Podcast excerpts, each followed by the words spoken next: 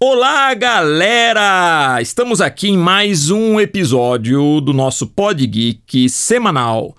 E no episódio de hoje vamos falar de mangá, um tema que ainda não comentamos, mas vamos falar especificamente do mangá no Brasil. Essa febre pela arte japonesa, pelo anime, que é a animação japonesa, o mangá, que é o quadrinho japonês, uma estética que influencia várias outras artes, como o design de games, a produção do cinema. Hoje o cinema incorpora muito a linguagem do mangá, do anime. Vamos comentar sobre o mangá no Brasil e prepare-se que o assunto é muito interessante. Então, pessoal, vamos começar! Música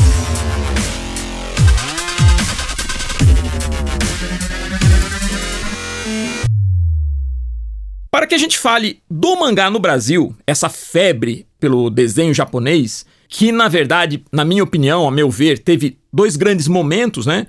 Um momento foi na década de 60, quando eu era garoto e presenciei, e depois tivemos um outro grande momento que foi na década de 80. Esse momento, a partir da década de 80, eu acho que é o que sobrevive até hoje. Né? Foi um assim, foi um, um, boom que não parou mais, foi só crescendo, crescendo até chegarmos nesse interesse pela arte japonesa, que aliás influencia outros tipos de arte, está presente inclusive na produção de cinema, séries, enfim. Mas vamos falar especificamente do, do, do mangá no Brasil. E antes vamos falar um pouquinho da história do mangá. O mangá, na verdade, segundo a história né, que a gente conhece, temos como referência que o criador do moderno mangá, o pai do mangá moderno, que começa com o desenho de personagens com olho grande, além de outras estéticas, mas principalmente era reconhecido por isso, pelos personagens de olho, de olho bem grande. Esse pai do mangá seria um artista ou mangaka chamado Osamu Tezuka. Diz a lenda, diz a lenda que o Tezuka, ele gostava muito de desenho do Disney, quando ele era mais jovem, moço.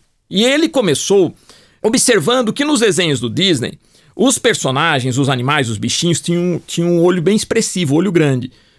E eh, os personagens humanos, principalmente nos longa-metragens da Disney, aqueles primeiros desenhos, tipo Branca de Neve, Cinderela, aonde nós tínhamos as princesas que conversavam com animais e tudo mais, ele reparava que a, a, o personagem humano ele era estilizado, mas é, mantinha-se um padrão de proporção quase natural em relação ao olho, a boca, o nariz, enfim.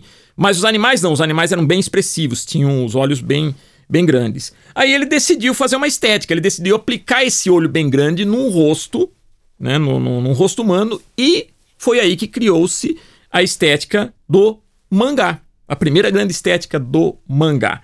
Então, essa é a história que a gente costuma, costuma ouvir, né? E o que desmente, na verdade, uma ideia que se tinha. Eu me lembro que quando é, eu comecei a pesquisar mangá, já estava em São Paulo trabalhando com desenho, e naquela época que eu, que eu comecei a trabalhar em São Paulo, que foi na década de 80, a gente não tinha é, tanta publicação no Brasil do mangá. A gente tinha bastante o anime. A gente era habituado a ver anime, que é o desenho animado japonês, mas não tinha tanta publicação de mangá. O que até a gente consegue explicar, porque o sistema de leitura do japonês é, é diferente do nosso como o pessoal fala, o japonês lê de trás para frente, vamos dizer assim, né? Mas então, e, e, acredito que por causa disso era difícil as editoras brasileiras é, fazerem a adaptação. Porque o quadrinho americano, por exemplo, é muito simples. Você pega o quadrinho americano, ele, eh, as editoras compravam material americano e era só substituir no balão, né? Colocar a letra, traduzir. Basicamente isso. Ou às vezes fazer uma pequena adaptação no tamanho da, da, da página. Mas não havia muita dificuldade. Enquanto que no caso da publicação japonesa, você tinha que inverter completamente a ordem de leitura. Então eu acredito que por causa disso, durante muito tempo, a gente não teve acesso a publicações japonesas no Brasil. Então quem gostava da cultura japonesa, de pesquisar mangá, tinha que ir no bairro aqui em São Paulo, que é o da Liberdade, que eu frequentava, e lá eu ia em livrarias especializadas e comprava os mangás japoneses, os, os, aqueles mangás mesmo japoneses, os grandões, né? Que a gente chamava de Bíblia, que eram, eram livros grossos, imensos, né? Com vários personagens. Então a gente conseguia fazer uma pesquisa, né? Estudar bem o desenho, enfim. Era a maneira que a gente tinha de ter o contato direto com a publicação japonesa. Mas então, voltando, o que acontece? O Tezuka ele cria essa estética e o primeiro personagem dele, que foi o Astro Boy, que fez muito sucesso uh, e depois virou um anime que veio para o Brasil na década de 60. Então, nesse período que eu chamo da febre, da primeira grande febre do anime, nós tivemos vários personagens, como Speed Racer, que foi um, um imenso sucesso durante muito tempo, e outros que talvez você que está aqui escutando esse nosso Pod Geek e for da geração Z, bem mais novo, talvez não conheça esses personagens. Você que está ouvindo e é um pouco mais dinossauro, vamos dizer assim, talvez conheça, mas nós tivemos outros personagens. É, Salvamu Demolidor, que era um. lutava chutebox, Fantomas, que era um personagem que era uma caveira, que combatia as forças do mal na, da, da, do Doutor Zero, Super Dynamo, Shadow Boy, Esquadrão Arco-Íris e tantos outros. Então, a partir de 60, nós tivemos aqui no Brasil a primeira grande, que eu chamo da primeira grande febre do anime, do anime, e não do mangá, por causa justamente disso que eu comentei, né? De que você não tinha acesso às publicações japonesas, mas você tinha muito anime na televisão. O que fez com que a gente identificasse o desenho como sendo japonês era a paisagem. Uma coisa muito interessante, no começo a gente não imaginava que o desenho era japonês. Porque era tanto desenho que se passava nessa televisão, você tinha desenhos americanos, tudo mais, e depois entrava esse desenho japonês, mas a gente achava que eles eram diferentes. Eles eram diferentes pelo estilo do desenho em si, pela estrutura da animação, pela temática, havia uma diferença, algo chamava atenção. E a gente identificou como sendo japonês por causa da paisagem. Muitos deles, quando mostravam o ambiente interno, um quarto, alguma coisa, eles tiravam o sapato. Se falava muito da, da, da cultura japonesa, eles comiam bolinho de arroz, Tóquio. Na sequência também vieram os tokusatsu, que são as séries com personagens tipo National Kid, Ultra Seven, Ultraman, Robô Gigante. Então, foi toda uma cultura japonesa que começou a chegar e a gente identificou então aqueles desenhos como sendo desenhos japoneses, mas o termo mangá ainda não era conhecido. Eu fui conhecer o termo mangá realmente quando eu vim para São Paulo e comecei a trabalhar com desenho, aí comecei a entrar mais fundo nessa, nessa cultura. Na época, inclusive teve uma associação foi criada uma associação chamada Abrademe, Associação Brasileira de Desenhistas de Mangá e Ilustração, do qual eu fui um dos primeiros sócios, inclusive.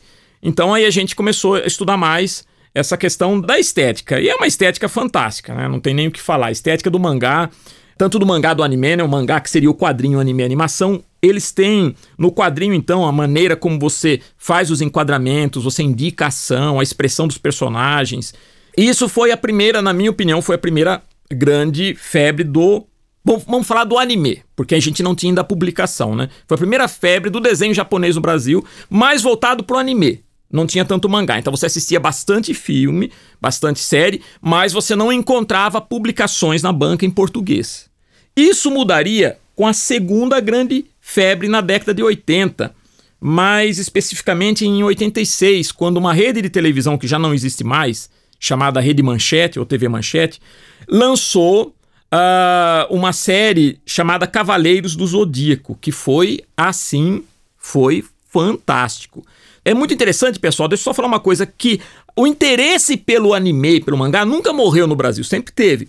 Com o tempo foi ficando um pouco estacionado. O que aconteceu com o Cavaleiro Zodíaco que abriu um portal, vamos dizer assim, para vir um monte de animes, muito anime, e inclusive se criou na época também, começou a internet, não, nós tínhamos a, a, internet não era banda larga nada, mas você tinha o que a gente chamava de homepages de fãs que trocavam DVDs, eles traziam DVDs de anime que você não assistia aqui em televisão, mas eles começaram a divulgar tudo, né? Então fãs começaram a, a divulgar o anime tudo.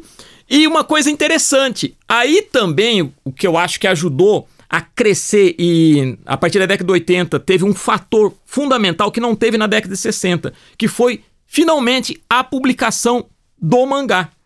Nós começamos a ver nas comic shops, nas bancas, as publicações em mangá mesmo no Brasil, em português. E algumas editoras tiveram uma ideia fantástica e audaciosa que funcionou perfeitamente. Em vez de você se preocupar em pegar o mangá e tentar remontar ele para o nosso padrão de leitura, eles simplesmente publicaram no mesmo padrão japonês. Só que quando você abria a revista para ler no nosso padrão, ele dava um aviso: Ei, você está começando a ler da maneira errada. No Japão, o mangá não se lê assim, ele ensinava você a ler o mangá. Então isso pegou assim de uma maneira e foi uma ideia genial. Algumas editoras na época, como a JBC principalmente, né? Depois vieram outras, inclusive grandes editoras, a Panini, Conrad e outras independentes começaram a trazer muito desse material. É aí que eu falo que realmente começou a grande, grande febre que não parou mais. Tanto do anime quanto do mangá. Então o termo mangá anime se incorporou e isso explodiu, explodiu. E até hoje nós temos aí fã-clubes, nós temos artistas de, de, de mangá no Brasil. E é sobre isso que eu quero falar também sobre a produção do mangá no Brasil. Como que é a produção, já que existe esse, esse interesse todo, né? Como que é a produção? Quem gosta de mangá? Nós temos na nossa escola, nós temos muitos alunos do curso de mangá, que é um curso que a gente dá com muito carinho, não só explicando o desenho, mas falando de toda essa estética. Inclusive, eu dei uma entrevista há um tempo atrás no programa do, do, do Ronivon falando sobre o mangá. E na ocasião eu faço um desenho dele no estilo chibi que é aquele estilo onde o personagem tem um olho muito, muito grande, a cabeça enorme e um corpo pequenininho. É, essa, essa entrevista tem no nosso canal do YouTube. Se você digitar Desenhando com Magno Brasil no YouTube, vai, vai encontrar no nosso canal, inclusive dicas de desenho de mangá tal, e outras coisas. Mas voltando então ao, ao assunto, é, é interessante que houve produção de mangá no Brasil também. Artistas produzindo mangá. Vale a pena citar aqui, na minha opinião, o primeiro grande mangaká brasileiro que é o Cláudio Seto. Esse foi o primeiro, foi o nosso primeiro desenhista de mangá. Ele começou a publicar na década de 60, quando veio essa primeira febre, né? Em 67 foi criada uma editora chamada Editora Edrel, não existe mais, foi uma editora pioneira. E ele criou alguns personagens como Ninja, o Samurai Mágico e Flavo, que era mais ou menos parecido com o Astro Boy. E teve um estúdio, que era o Seto Produções Artísticas. Olha isso daí, pessoal, isso em 67. Nós temos que analisar, uma coisa que eu falo, falo muito aqui nos, nos nossos episódios, é a valorização dos nossos artistas. A gente valorizar os artistas, né, esses grandes artistas internacionais, mas valorizar também o que é feito aqui no Brasil, que nós temos grandes mestres, né? Então, o Cláudio Seto, ele foi o primeiro grande mangaká brasileiro, já foi, ele foi homenageado, várias vezes homenageado, Inclusive, teve até uma atuação política. Parece que ele foi eleito vereador por dois mandatos na cidade onde ele nasceu, que é Guaiçara. Em 78, ele volta a publicar numa editora independente chamada Grafipar. E é interessante que eu, eu me lembro que eu vi essa revista em quadrinhos de uma personagem chamada Kate Apache. Era no Velho Oeste, era uma mulher muito bonita, sensual, né? Que andava no Velho Oeste, era uma justiceira. E achei interessante, eu descobri que era dele que em 78 ele começou a fazer alguns trabalhos e também roteirizou Uh, a revista em quadrinhos né, do Robô Gigante feita no Brasil. Foi feito, o Robô Gigante que foi um tokusatsu da década de 60, foi feito um, uma revista em quadrinhos desenhado por um outro artista brasileiro, que ainda vamos falar sobre ele, que eu quero até convidá-lo para falar aqui com a gente, que é o Watson Portela. Mas enfim, a nível de década de 60, nós não tivemos muita produção de mangá brasileiro, mas tivemos a presença do Claudio Seto, algumas outras experiências, mas eu acho que vale a pena falar dele por ter sido o primeiro pioneiro e, assim, ter tentado entrar no mercado editorial com o estilo japonês. É interessante que nessa época o mercado editorial brasileiro estava em franca produção. Nós tínhamos revistas em quadrinhos de terror, infantis, então havia muita produção nacional e o Seto entrou com o estilo japonês. Legal isso, né, pessoal? Bom, mas a partir da década de 80, o que acontece? Com a popularização do mangá, do anime e também com o surgimento da internet, facilidade de você divulgar seu material e tudo mais, é, abriu possibilidades para jovens artistas que curtem o mangá, para os jovens mangakás.